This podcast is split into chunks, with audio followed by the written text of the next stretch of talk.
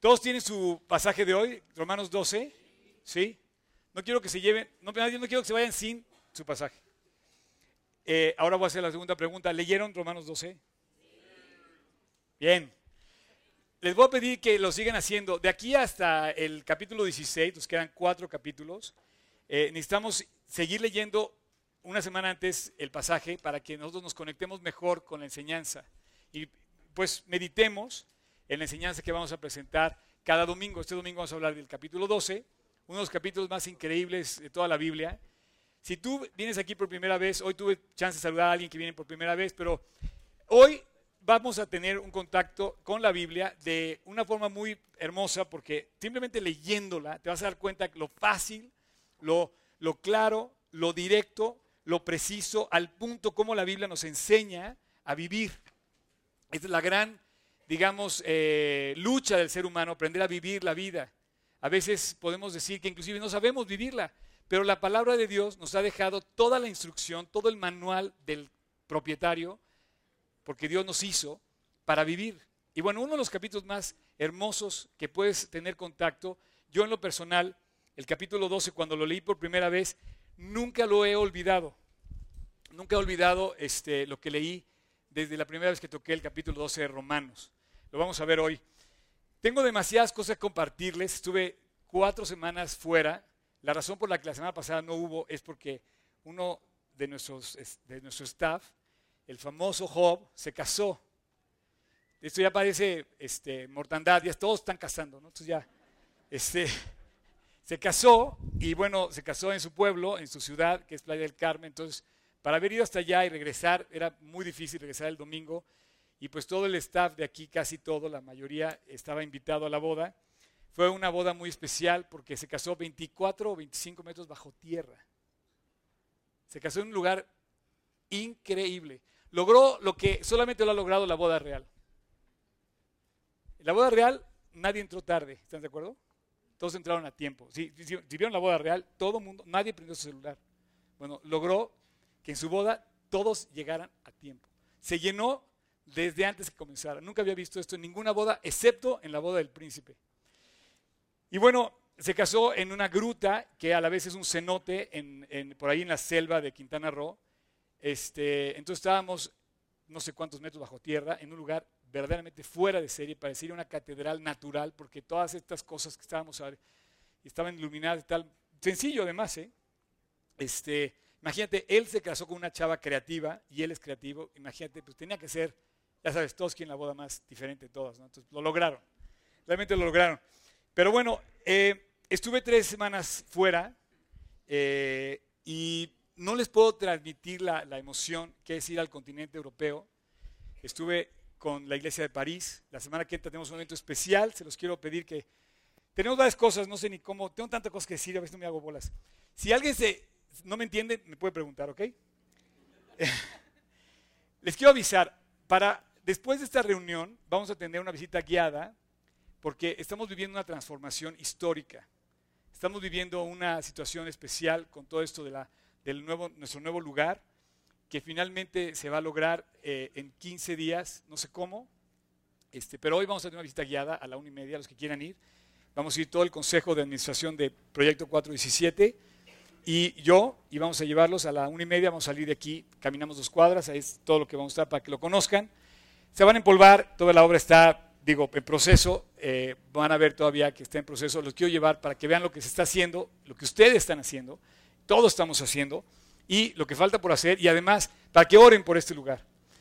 Los lugares no son importantes más que con una sola razón, que nos permitan congregarnos, podernos eh, eh, reunir y con el objetivo de, de compartir el aliento que es Cristo. O sea, yo quiero que no perdamos ese objetivo porque cuando hablemos de Dios va a ser una cosa que nos, debe producir aliento de vida en nuestro corazón. Y otra cosa, compartir la salvación. A este, a este mundo viniste a, conocer a Jesús de forma personal, porque sin Él estás perdido. Si alguien está aquí por primera vez, quiero aclararte directo el mensaje. Sin Cristo estás perdido. Piensa lo que quieras, pero el único que dijo que era el Salvador del mundo, el único que el mundo eh, reconoce como Salvador, es Jesús. Sin Él estás perdido.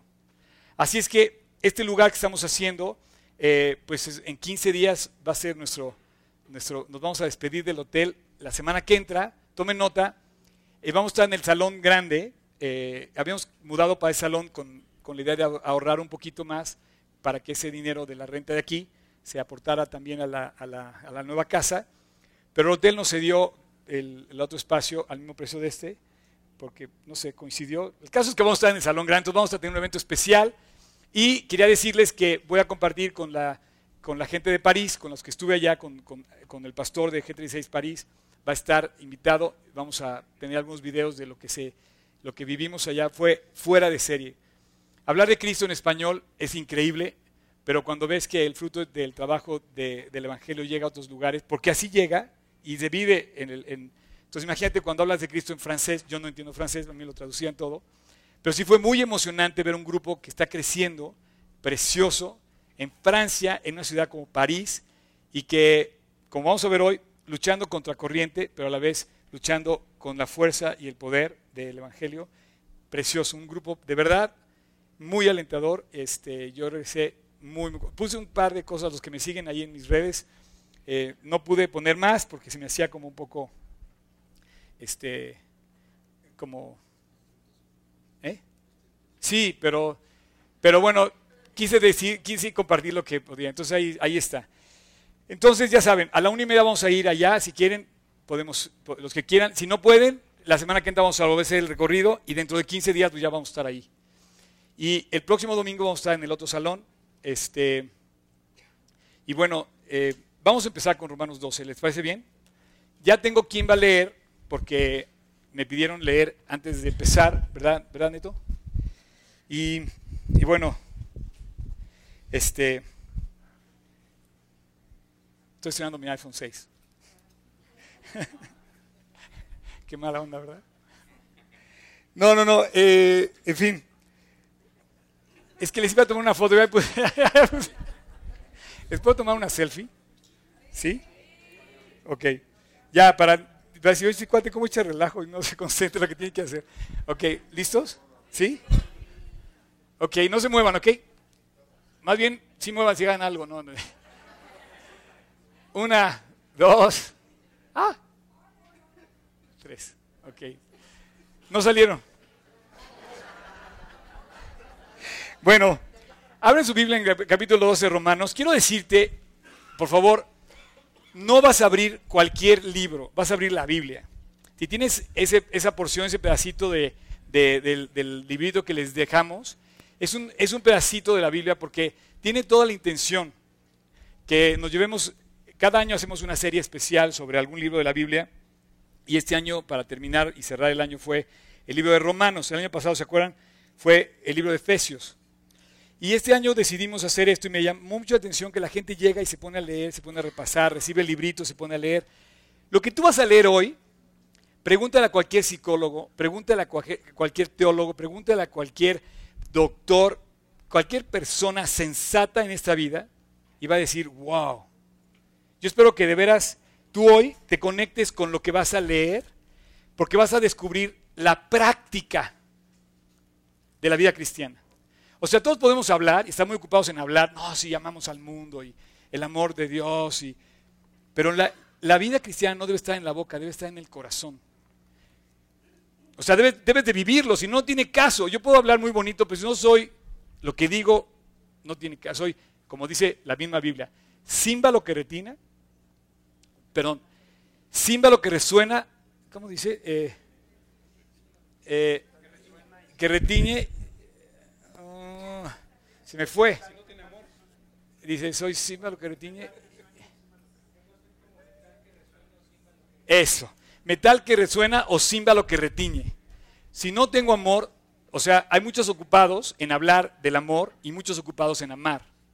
Y el que está ocupado en amar normalmente no habla de amar lo vive, lo da, lo demuestra. Vive en amar, no, no se promete en amar, sino lo vive. Por eso el símbolo de hoy es un círculo, porque el círculo, quiero que haz de cuenta que te veas a ti, a cada uno, nos dirijamos a cada uno en lo personal y veas tu vida. Si hoy vamos a ver a alguien, hace a tu vida. Y va a estar padre, va a estar padre porque si tú recibes esto, si yo recibo esto, como la primera vez que tuve contacto con el capítulo 12 de Romanos, eh, te vas a llevar un paquete que te va a servir en todo, absolutamente lo que hagas en tu vida, sea en tu casa, en tu escuela, en tu trabajo, la función que tengas. Si lo aplicas, si lo vives, si te concentras en ti y comienzas por ti, vas a empezar a ver transformar a tu alrededor. Así es que vamos a ver hoy la parte muy práctica. Y te voy a poner una, una situación bien clara. Quiero poner esto en claro. Lo práctico de esto, de este mensaje, se llama santificación. Oye, Oscar, pero esa palabra es así como unreachable, o sea, como algo inalcanzable. O santificación está para los picudos, para los gruesos, para los que no son de este mundo. Está como algo así como, no, yo eso no, no puedo ser un santo. No, no, no.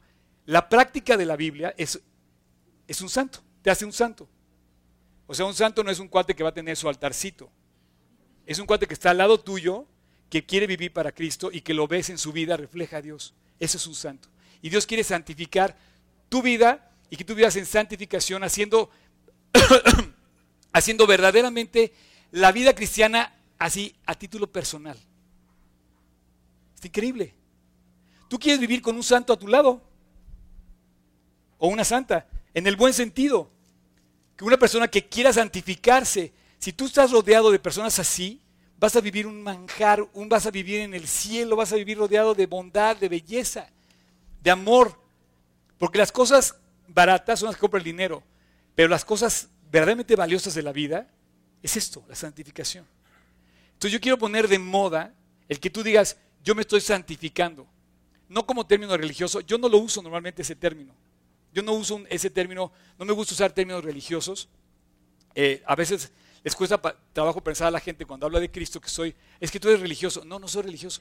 ¿Por qué? Porque tenemos términos religiosos que hablan y hablan de cosas, pero aquí lo que quiere Dios es santificarte realmente y que vivamos realmente la vida cristiana en el, en el, en el, en el centro de nuestro corazón, en el centro de nuestra vida. Entonces, lo que vamos a ver hoy es un proceso de santificación de Dios hacia un mundo como Roma, estamos viendo romanos. Roma en aquel entonces era la capital de las capitales. No hay ciudad comparada hoy con Roma de aquel entonces, porque hoy tendríamos que juntar a París, a Tokio, a Nueva York, a, no sé, 10 o 5 ciudades que, que podrían lograr la fuerza que tenía Roma en aquel entonces. Roma era lo máximo en social, cultural, en, enseñanza, en, eh, tecnología. Roma, por ejemplo, eh, gozaba de un lujo que era el agua, traída de kilómetros, y la derrochaban el agua. Se bañaban todos los días en los baños famosos romanos. Nada más para decirte cuál era el alcance. Las carreteras de Roma, del imperio, eran algo que no había logrado ningún otro imperio antes.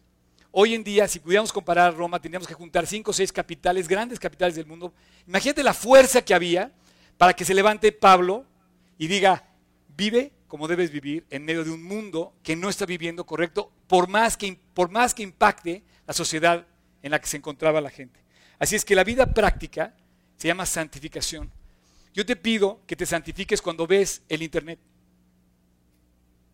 cuando dices una mala palabra, cuando estás pensando en pelearte. Te pido que te santifiques, que hagas ese, ese como esa lucha contra ti mismo y si sabes que no, me voy a santificar y no voy a hacer lo que no debo, no voy a ver lo que no debo, no voy a tocar lo que no debo, no voy a hacer, no voy a andar donde no debo, no voy a entrar donde no debo entrar. Y si tú y yo vivimos en ese ambiente, vamos a vivir en lo que el dinero no puede comprar. Ok, primer invitado a leer, este, ¿cambiamos? ¿Sí? ¿Quién quiere pasar primero? champ. Hello.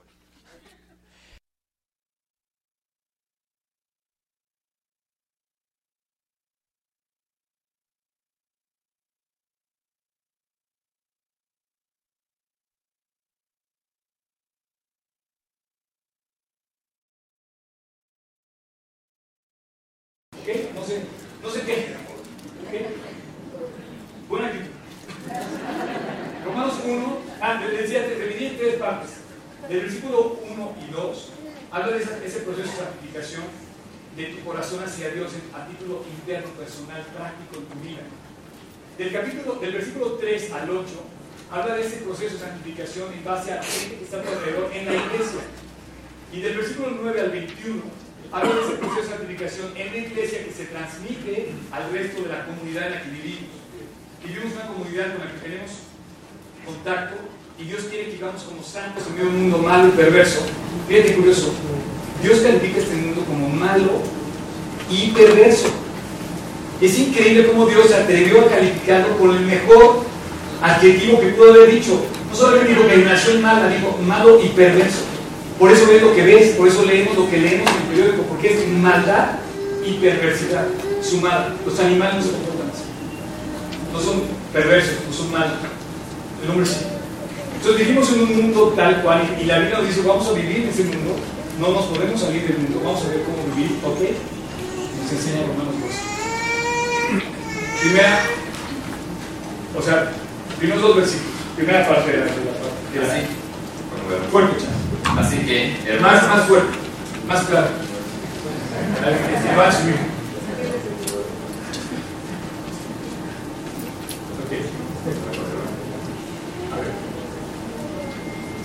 Así que, hermanos, os ruego por las misericordias de Dios que presentéis vuestros cuerpos en sacrificio vivo, santo, agradable a Dios, que es vuestro culto racional. No os conforméis a este siglo, sino transformaos por medio de la renovación de vuestro entendimiento, para que comprobéis cuál sea la buena voluntad de Dios, agradable y perfecta. Ok, esa es la primera parte. Dice, así que hermanos, os ruego por la misericordia de Dios que presentéis vuestros cuerpos en sacrificio vivo, santo, agradable a Dios. Es una locura. Tu cuerpo es sacrificio. ¿Qué es esto, Oscar? Estás hablando de un holocausto, sí, pero es muy lógico. No te asustes. No vamos a matar a nadie ni quiero que me hagas harakiri. No, no, no.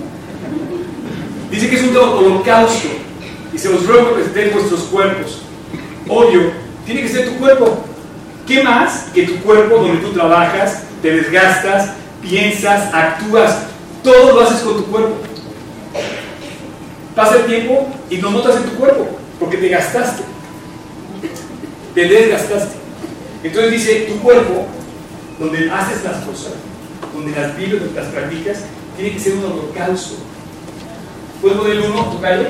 Dice, hermanos, os ruego, por las misericordias de Dios. O sea, imagínate que les habla a Romanos y entra a la capital del mundo y dice, ¿saben qué? Presenten sus cuerpos como un sacrificio. Ahora, Pablo habla de un sacrificio, dice, vivo.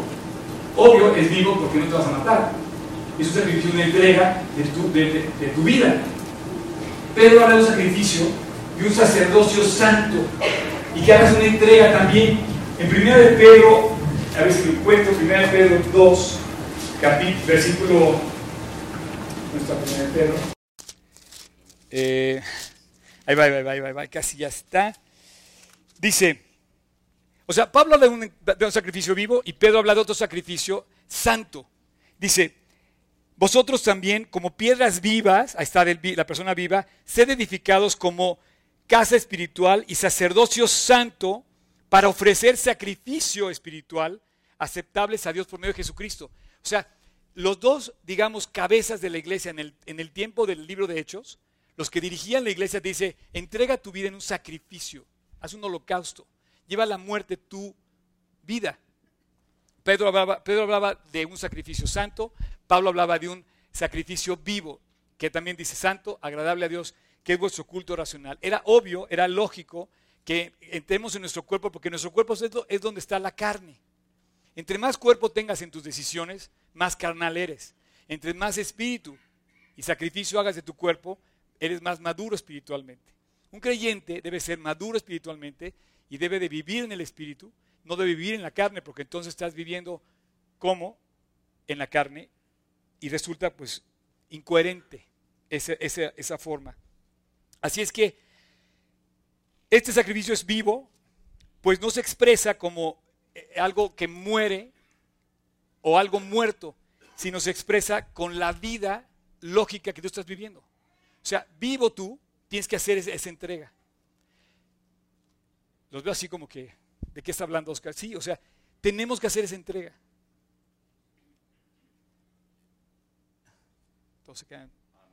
No, no, no, no. A lo que me refiero, a lo que me refiero es que te estoy hablando de que, de que estoy hablando como de, del fin de ti mismo. De que llegues al fin. Bueno, vaya, hasta aquí alguien reclamó. O sea, por fin. O sea, ¿cómo te digo que vas a entregar? Y me dice, sí, claro. No, no. Eso, sí, bien. Grande. No, no. No, no. El chavito no tiene la culpa, es un chavito, o sea, el bebé, no hay problema. Él no sabe ni siquiera de lo que estamos, pero te quiero decir esto. ¿Cómo entregas tu vida y te quedas? Sí, sí, cómo no. Ah, no, no. Tiene que correr fuego por tus venas y decidir enfrentarte a ti mismo para hacer un sacrificio vivo. No estamos hablando de una, de una bonita plática. Dice, os ruego, en medio de Roma, estoy hablando de París, ¿tú sabes cuántas veces ves un cuate de 27 años hablando de su vida en Cristo? Yo, yo decía, cuando estaba oyendo el testimonio de este chavo, que decía, yo este, de repente pensé que vivía con Dios, y llegó un momento en donde me di cuenta que mi vida estaba vacía y que yo necesitaba de Dios. Y lo oyes en francés, ¿no? Y dice, de repente me hablaron de Cristo, y sigues oyendo en francés.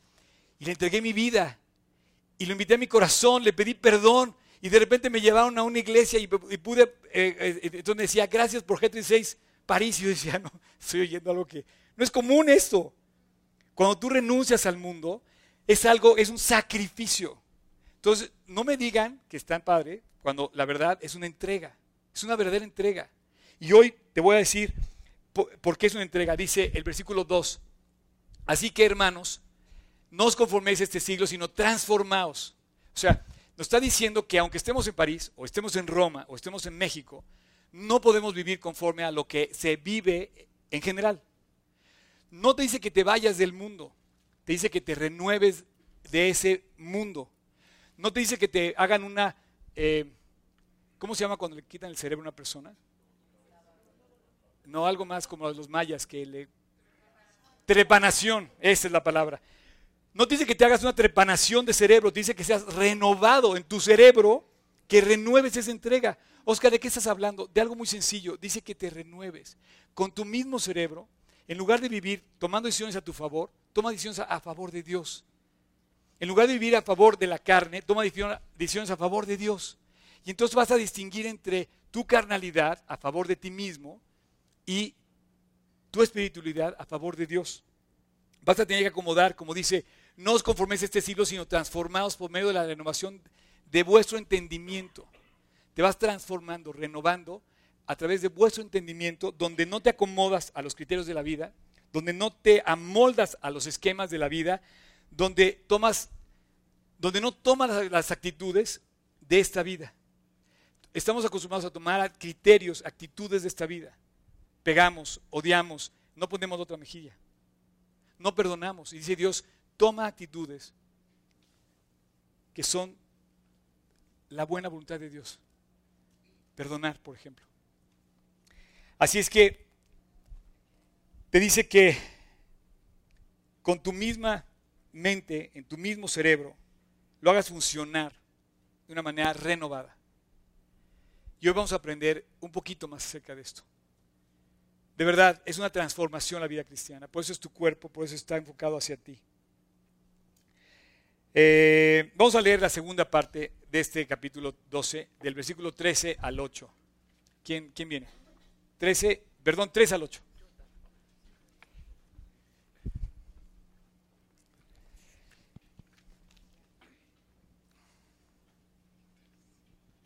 Pasa el más al Tocayo. No tengas miedo al público. Digo pues, por la gracia que me es dada, a cada cual que está entre vosotros, que no tenga más alto concepto de sí que el que debe tener, sino que piense de sí con cordura, conforme a la medida de fe que Dios repartió a cada uno. Fíjate bien, digo pues, por la gracia que me es dada, que cada uno, cada uno, no piense más de lo que debe pensar estamos acostumbrados en el mundo a pensar más de lo que somos. Por ejemplo, si ahorita yo, yo tenía, yo, yo, quiero decir algo de México, de todo lo que está pasando, no puedo pasar desapercibido, me duele muchísimo lo que está pasando. Ahorita me dice una persona, oye, oramos a las 8 de la noche por México. Digo, maestro, tienes que orar a las 8 y a las 9 y a las 10 y a las 5 y a las 4.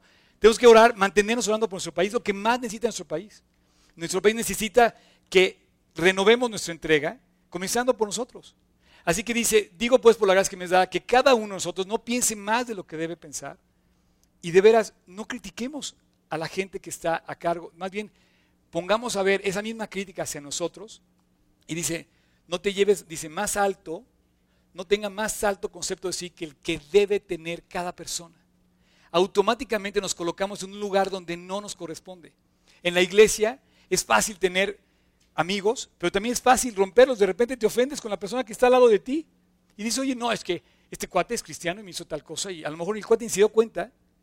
Entonces dice, dice Pablo, lo primero para santificarte es no pelearte con tu vecino. ¿Cómo quieres un país que no se pelea si tú con tu primer, la persona que estás más cerca de ti en la iglesia, te puedes discutir, puedes pelear?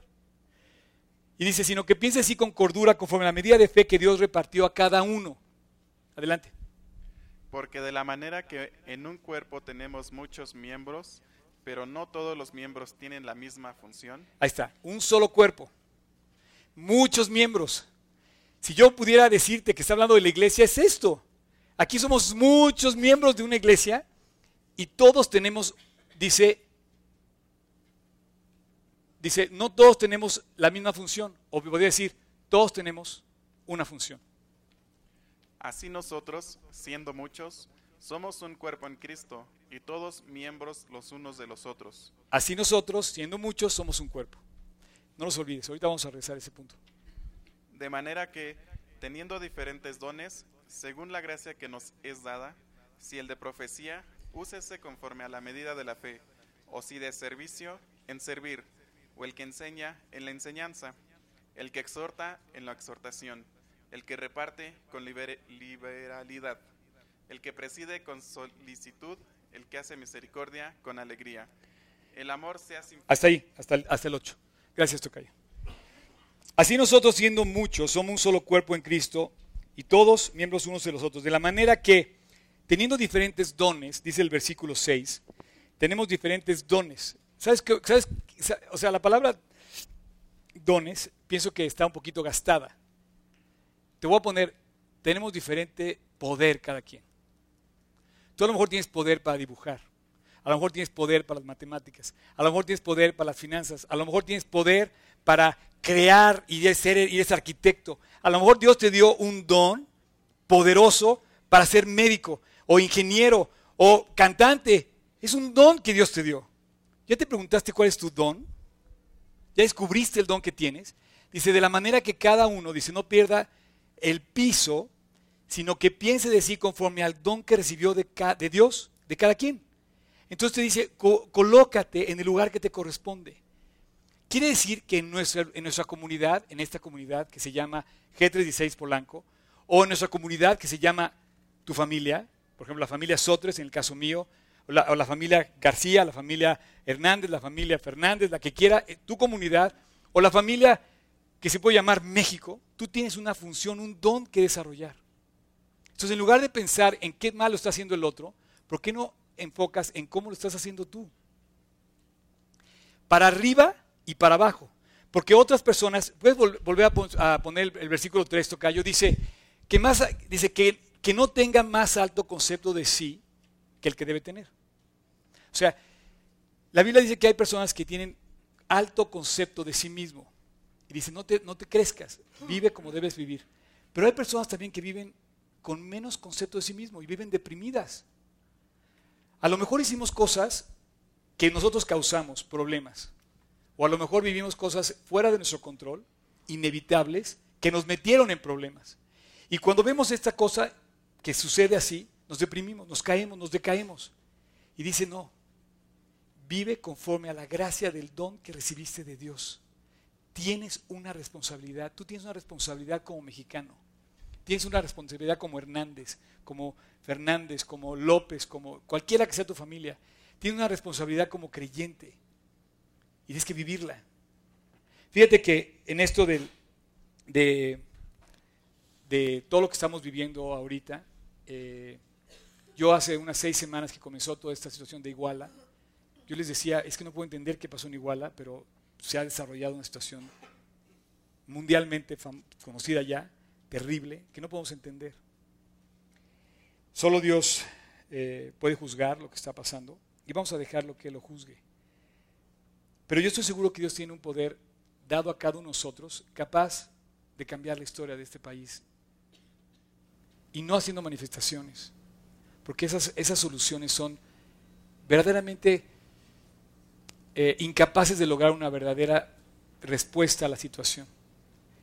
Y yo quisiera leer un artículo que leí y que describe muy bien lo que yo pienso. Curiosamente con, con respecto a esto de que dice, ninguno tenga más alto concepto de sí, sino que desarrolle su don, su responsabilidad en medio de la generación donde está, con responsabilidad. Si tú te creces y piensas más, a lo mejor eres producto de la ambición. Pero si tú te deprimes y piensas de menos de lo que tú eres, a lo mejor eres producto de la misma pereza. Dice, piensa de ti con cordura, conforme a la medida de fe que Dios repartió a cada uno. Dios nos dio un cachito de su fe para transformar este país. Yo le creo. Y si estás orando por México, tienes que seguir viviendo en México como debes vivir. Ayer me dice una persona que no critico ni mucho menos, al contrario, me dice, oye, es que está pasando esto, no voy a salir porque van a tomar el centro comercial donde voy a ir, donde pensaba ir. Le digo, oye, si oraste, créele a Dios y ve al centro comercial. Porque estamos orando porque no pase eso, pues tienes un cachito de fe, bueno, ponlo en manos de Dios pide por nuestra nación y que no pase eso.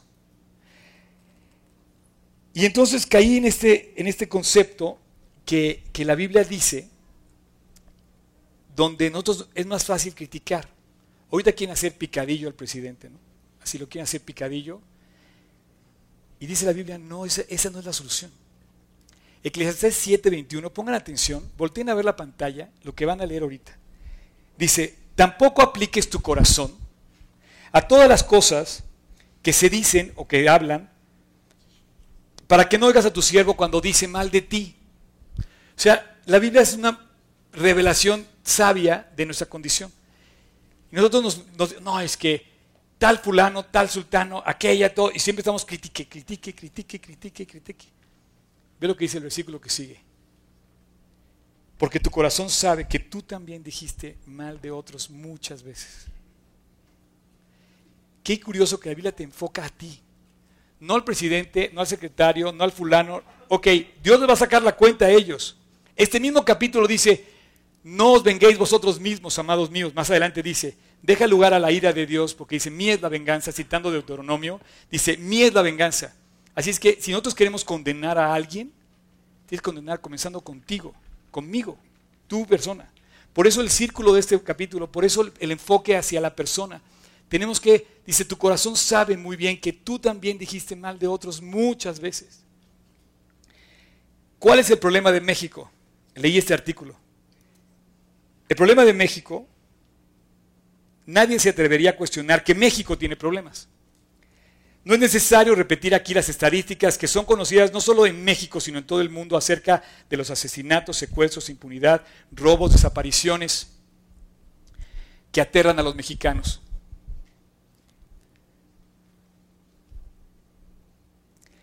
Pero ¿cuál es el problema de México? ¿Cómo lo resolvemos?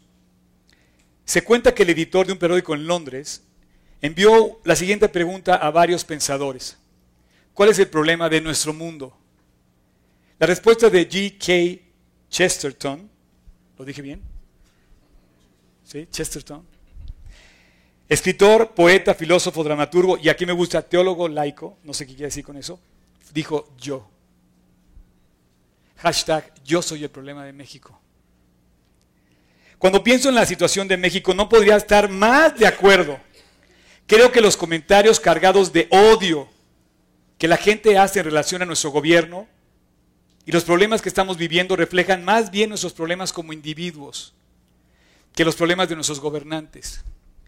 Si como mexicanos dejáramos de criticar de una manera cáustica a nuestros gobernantes y dirigiéramos las críticas hacia nosotros mismos, la historia de México sería distinta. ¿Por qué? Y si cuáles son los problemas que como individuos tenemos, un artículo, un libro, una serie de libros serían insuficientes para enumerar todos nuestros problemas, pero mencionaremos algunos. Ahí te van, cáchalos. Estoy seguro que nos cae a todos un poquito de esto. Criticamos al gobierno, que no da la cara ni toma responsabilidad por sus actos, pero nosotros hacemos lo mismo. Evadimos la responsabilidad con una mordida. Nos escondemos de nuestros acreedores para no pagar. No tenemos responsabilidad ni dignidad financiera. Vivimos endeudados. El fraude es el pan de cada día en nuestro país.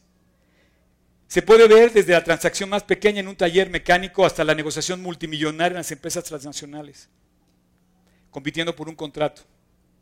La deshonestidad y la mentira es el aire que respiramos todos los días. En la evasión de impuestos, desde la empresa más pequeña hasta la más grande. El abuso de autoridad que tanto criticamos al gobierno, lo vivimos en nuestras casas y en nuestros negocios. Se abusa de la, en la misma familia, se abusa de las empleadas domésticas, se abusa del empleado de una corporación. Y el robo ni se diga. Robamos el cable, el Sky, la luz y participamos en todo tipo de piratería.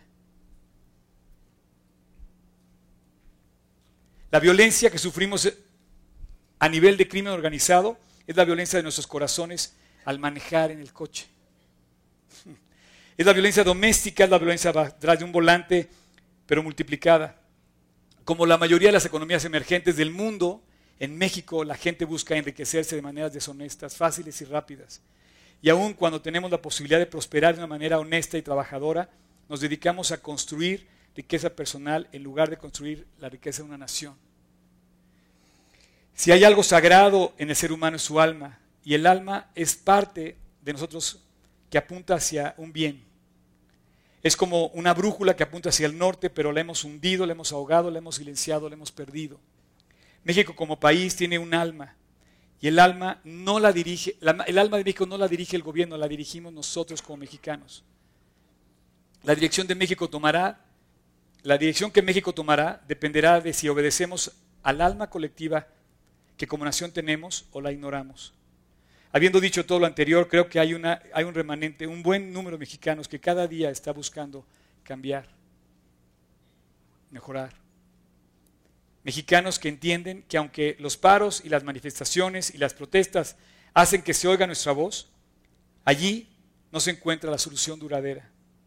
Alguien dijo, tenemos el gobierno que merecemos o nos vemos reflejados en el gobierno que tenemos. Cada vez que pienso en la respuesta de Chesterton, me doy cuenta que la respuesta a los problemas que nos agobian es realmente yo. ¿Cuál es el problema de México? Yo soy el problema de México. Yo soy el problema de todo lo que vivimos. Si no pasaste el examen, tú eres el problema. Le vas a la culpa al, al profesor porque no pasaste el examen. Maestro, tienes que ponerte a estudiar. Así es que en esta comunidad donde vivimos tenemos una responsabilidad todos, pero en lugar de ponernos más alto concepto de sí, tenemos que enfocar hacia nosotros cuál es la parte de responsabilidad que tenemos cada uno de nosotros. Y en esto quisiera yo eh, hacer una breve, un breve eh, paréntesis. Me voy a permitir llamar al frente a los, a los miembros del... Es que usted, estuve, yo estuve tres semanas fuera, la verdad, me tomé un tiempo al otro lado del mundo este, que Dios me regaló. Y quisiera llamar al frente al, arquitecto de nuestro proyecto, a, los, los, que están dirigiendo el Consejo de Administración del Proyecto 417, eh, Ramón, Hugo, vi por ahí a Marisol, también está Marisol, este, Luigi, que es, él. Y quiero decir algo, o sea, eh, ¿quién más está por aquí que esté del, del consejo? ¿Está Alex? ¿Está Tony? ¿No están? ¿No? Bueno, eh, voy a permitirme hacer algo que nunca he hecho, porque la verdad estamos haciendo algo que es históricamente nunca antes visto en G316. A lo mejor hay iglesias más grandes y edificios más grandes y todo, pero nosotros nunca hemos hecho lo que hemos hecho. Quiero decirles que ya se juntaron los 100 voluntarios que habíamos pedido. Eh, de, hecho, de hecho, rebasaron los 100 voluntarios. Eh, y yo no sé cómo describir porque estamos siendo todos una parte.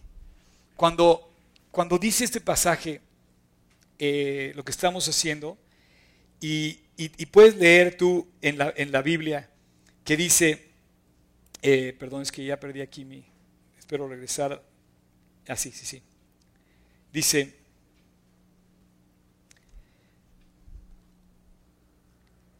teniendo diferentes dones según la gracia que nos es dada, el que tenga profecía usa en la medida de la fe, el que tenga servicio en servir, el que enseña en enseñanza, el que exhorta en exhortación, el que reparte con libertad, el que preside con solicitud y el que da sin misericordia con alegría.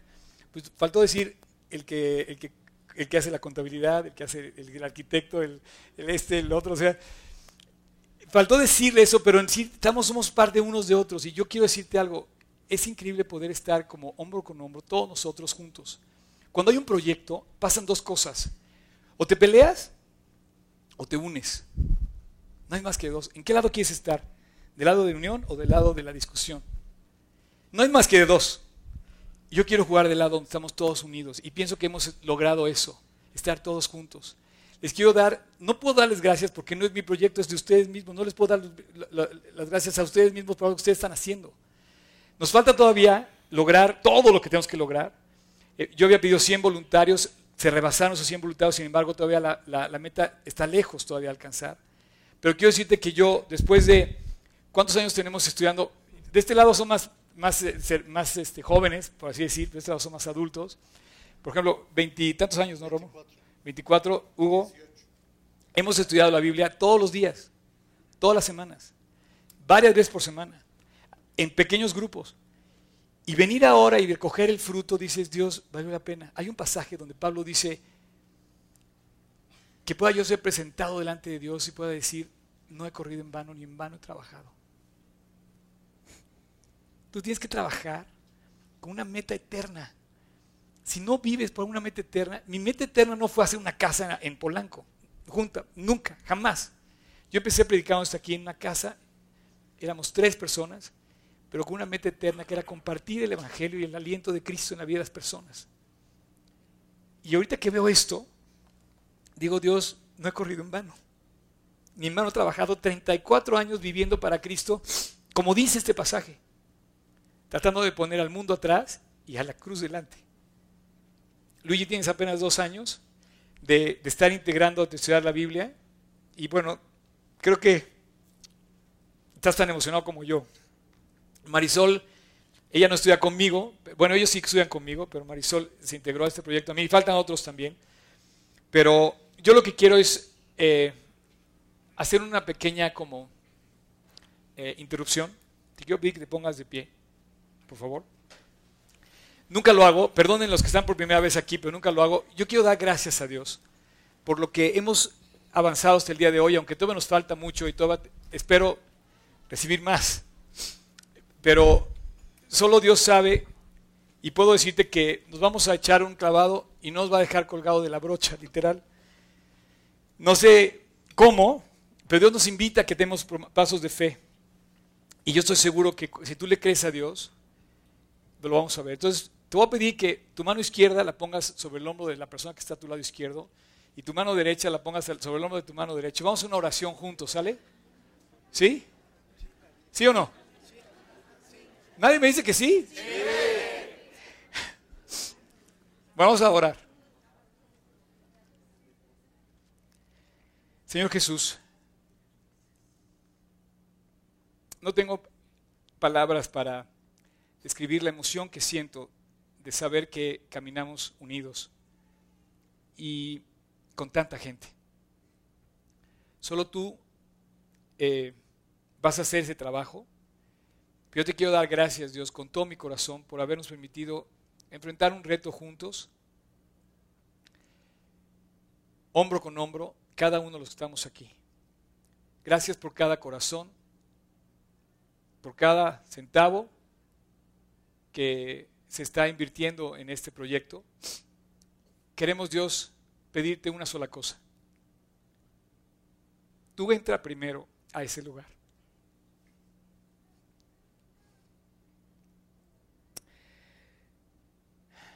Que tu presencia sea lo que nos lleve a ocupar ese lugar, como dice este pasaje de Romanos 12.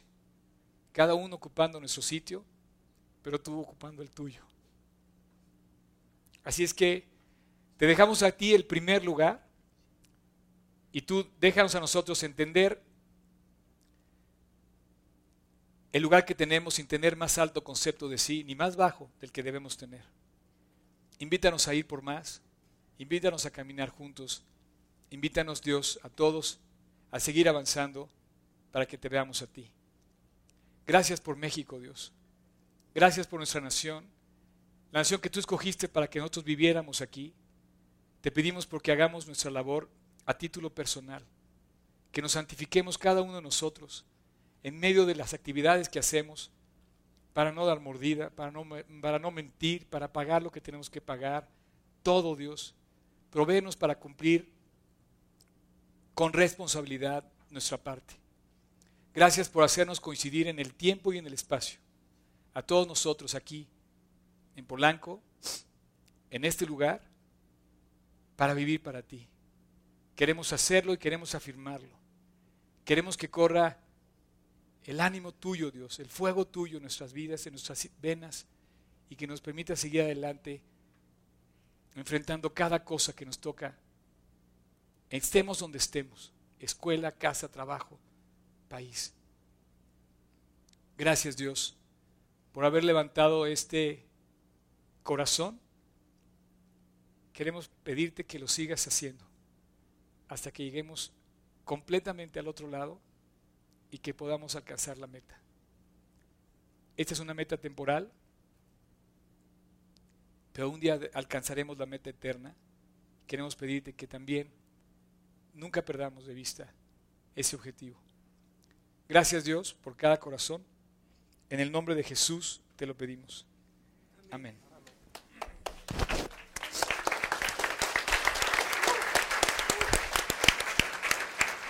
Quiero, no, quiero este, darles las gracias y pedir que se tomen asiento, por favor.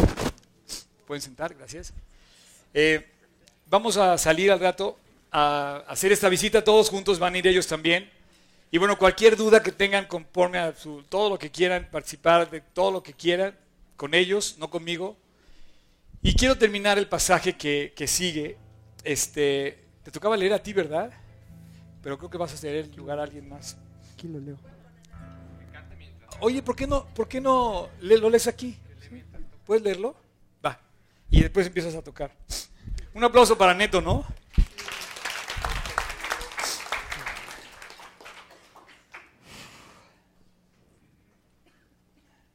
El amor. Vamos a leer del versículo 9 hasta el versículo 21, con donde donde terminaría el pasaje de, este, de esta mañana. El amor sea sin fingimiento. Aborreced lo malo, seguid lo bueno. Amaos los unos a los otros con, con amor fraternal. En cuanto a honra, prefiriéndoos los unos a los otros. En lo que requiere diligencia, no perezosos, fervientes en espíritu, sirviendo al Señor, gozosos en la esperanza, sufridos en la tribulación, constantes en la oración, compartiendo para las necesidades de los santos, practicando la hospitalidad. Perdón. En este pasaje dice que debemos aborrecer lo malo. Un creyente debe ser alguien que aborrece bien. O sea, debemos ser buenos aborrecedores. Tu vida, a final de cuentas, en tu cuerpo debe, saber aborrecer, pero aborrecer lo malo. O sea, aborrecerlo. Nosotros a veces jugamos con el mal. ¿Cómo vas a ver tu vida transformada cuando jugamos con la maldad? Y dice, el amor se hace fingimiento, aborrecer lo malo, seguir lo bueno. Y luego empieza a hablar del grupo en el que estamos y dice, en lo que requiere diligencia, no perezosos, fervientes en el Espíritu, sirviendo al Señor. O sea, esas personas que sirven al Señor obviamente son parte de la iglesia. Y dice, después vienen tres versículos donde agrupa en tres dos de tres y una de dos, las actividades que hace el creyente. Dice, gozosos en esperanza, sufridos en la tribulación, constantes en la oración. Eso tenemos que hacer, gozar con ese ánimo que infunde Dios. Luego dice, compartiendo para las necesidades de los santos, practicando el hospital. Perdón, me salté esta parte, dice, lo que requiere diligencia, no perezosos. no tardos, apasionados por Cristo, no dejando a Dios detrás, sino a Dios primero, fervientes en espíritu, sirviendo al Señor. Y finalmente termina diciendo, compartiendo para de los santos, practicando la hospitalidad. Y luego, pon atención en esto que viene. Y luego te dice, ya que saliste de la iglesia, vas a enfrentarte al mundo. Y empieza a decirte cómo vas a vivir en el mundo. O sea, vamos a salir al mundo, un mundo malo y perverso, que dice Cristo, generación mala y perversa. Imagínate cómo calificaba Dios tan perfectamente la situación. Los animales no son malos y perversos, el hombre es malo y perverso. Lo que vemos en las noticias es maldad y perversidad. Y aquí dice Dios, vamos a salir al mundo. ¿Quién, leer? ¿Quién, va a leer el siguiente, el siguiente parte? Vas, vas, vas. Ánimo, ánimo. Versículo 14. Bendecid. Si vas a salir al mundo, lo primero que tienes que hacer es bendecir. O sea, en lugar de maldecir a México, tienes que bendecir a México, bendiciendo a la gente, bendiciendo a las personas que vivimos y siendo de bendición. Adelante. Versículo 14. Bendecid y no maldigáis. Y no maldigáis. Gozaos con los que se gozan, llorad con los que lloran. Unánimes entre vosotros, no altivos, sino asociándonos con los humildes. No seáis sabios en vuestra propia opinión. No peguéis a nadie mal por mal. Procurad lo bueno delante de todos los hombres. Si es posible, en cuanto dependa de vosotros, estad en paz con todos los hombres. No os venguéis vosotros mismos, amados míos, sino dejad lugar a la ira de Dios, porque escrito está, mía es la venganza, yo pagaré, dice el Señor. Oye, ¿te parece poco todo lo que estás recibiendo aquí? Todas esas instrucciones de vida, no te vengues, bendecid, no maldigáis, asociados con los humildes, o sea, para que dirán bendición. Y dice, no os venguéis vosotros mismos. No vamos a cobrar la deuda, Dios va a juzgar a todos, no somos nosotros jueces. Es increíble la facilidad, la naturalidad, lo puntual que Dios está revelando lo que tenemos que hacer. No te vengues, Dice, yo pagaré, dice este versículo lo cita en Deuteronomio y al final termina versículo 20. Así que, si tu enemigo tuviere hambre, dale de comer. Si tuviere sed, dale de beber. Pon la otra mejilla. Pues haciendo esto, ascuas de fuego amontonarás sobre su cabeza. No seas vencido de lo malo, sino vence con bien el mal. Wow. No seas vencido de lo malo, sino vence con el bien el mal. Por favor, por favor, no olvides esto. Yo cuando, cuando leí la primera vez Romanos y llegué a este versículo dije, no puede ser lo hermoso, lo claro que me está diciendo Dios. No te puedes dejar llevar por lo malo. Hemos ido, nos hemos ido, nos hemos arrastrado, nos hemos vencido, hemos sido derrotados por lo malo que hay en México. Nos hemos llenado de amargura, de resentimiento. Cuando algo malo nos pasa, nos quedamos ahí amargados. Y dicen, no, que no te derrote el mal, vence el bien, vence con el bien el mal. ¿Qué concepto de vida? Haciendo el bien vas a vencer al mal. ¿Sabes que esta parte de la escritura la resume toda completa? El versículo 9 y el último en esta porción dice lo mismo.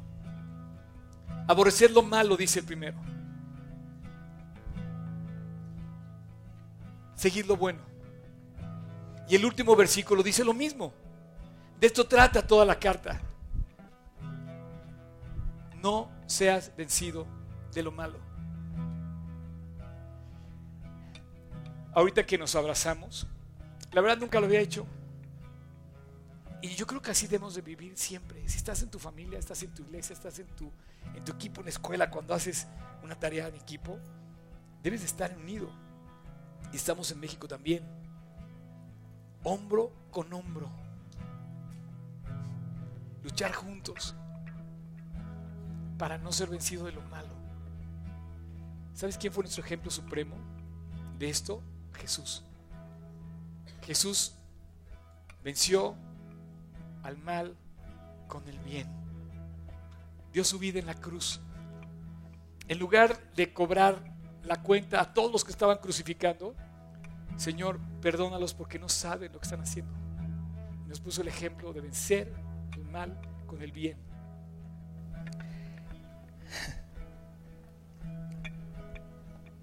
El odio al mal, la adhesión al bien es la definición del cristiano. odias el mal, te adhieres al bien. Es eso tiene que ir con el cristiano. Pero el verdadero amor pasa todo, perdona todo, soporta todo. Y tú tienes amor por México, tú tienes amor por tu gente, tienes amor por tu familia, vas a sobreponerte a cualquier cosa por la que estás pasando. Este capítulo enseña a vivir. Una, una de las lecciones más hermosas que hay en este capítulo es esta. Vence el mal con el bien. Cuando yo leí este capítulo hace muchos años por primera vez, dije, Dios, yo quiero vivir así. Yo quiero ser de estos. Pienso que es demasiado alto el llamado. Empieza con un sacrificio. Empieza entregando tu vida. Sacrificio vivo, santo, agradable a Dios. Así es que yo quiero concluir esta plática con una oración. Una oración en la que si tú estás aquí y has sido derrotado por el mal, es el momento de pedir perdón y vencer el mal con el bien. A lo mejor me estás escuchando en internet. Hace rato teníamos a 45 personas detrás de esa cámara en vivo. No sé cuántos estén ahorita. Ok, los que estén. eh, quiero pedirte, donde quiera que estés, que pienses en tu corazón. ¿Cuántas veces has sido derrotado por el mal? ¿Cuántas veces has caído en la tentación? ¿Cuántas veces has hecho lo que no querías hacer? ¿Cuántas veces has hecho lo que no debiste hacer? ¿Cuántas veces reconoces que no debiste haber hecho lo que... Y eso, en lugar de haber sido hoy, en lugar de que sea hoy parte de tu currículum, vence, vénselo con el bien de Jesús en la cruz. No, no tenemos remedio más que la cruz del, ca- del Calvario. Lo primero que tenemos que hacer es decirle a Dios, yo soy el problema, no solo de México, sino de mi propia vida. Yo soy el que cometí el error. Es como cuando diriges una empresa, tú le puedes echar la culpa al, no sé, pero tú eres responsable de cómo la diriges. Tu casa, tú eres responsable del ambiente de tu hogar. Cada uno en su lugar, cada uno en su posición, somos responsables de cada lugar que nos ha tocado vivir. Y ahí en tu lugar, cierra tus ojos y dile, Dios, piensa.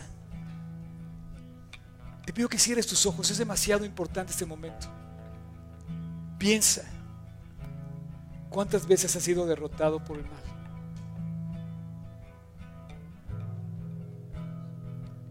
¿Cuántas veces quisieras volver a escribir algún capítulo que sucedió en tu vida y volver a empezar otra vez? Bueno, este es el momento.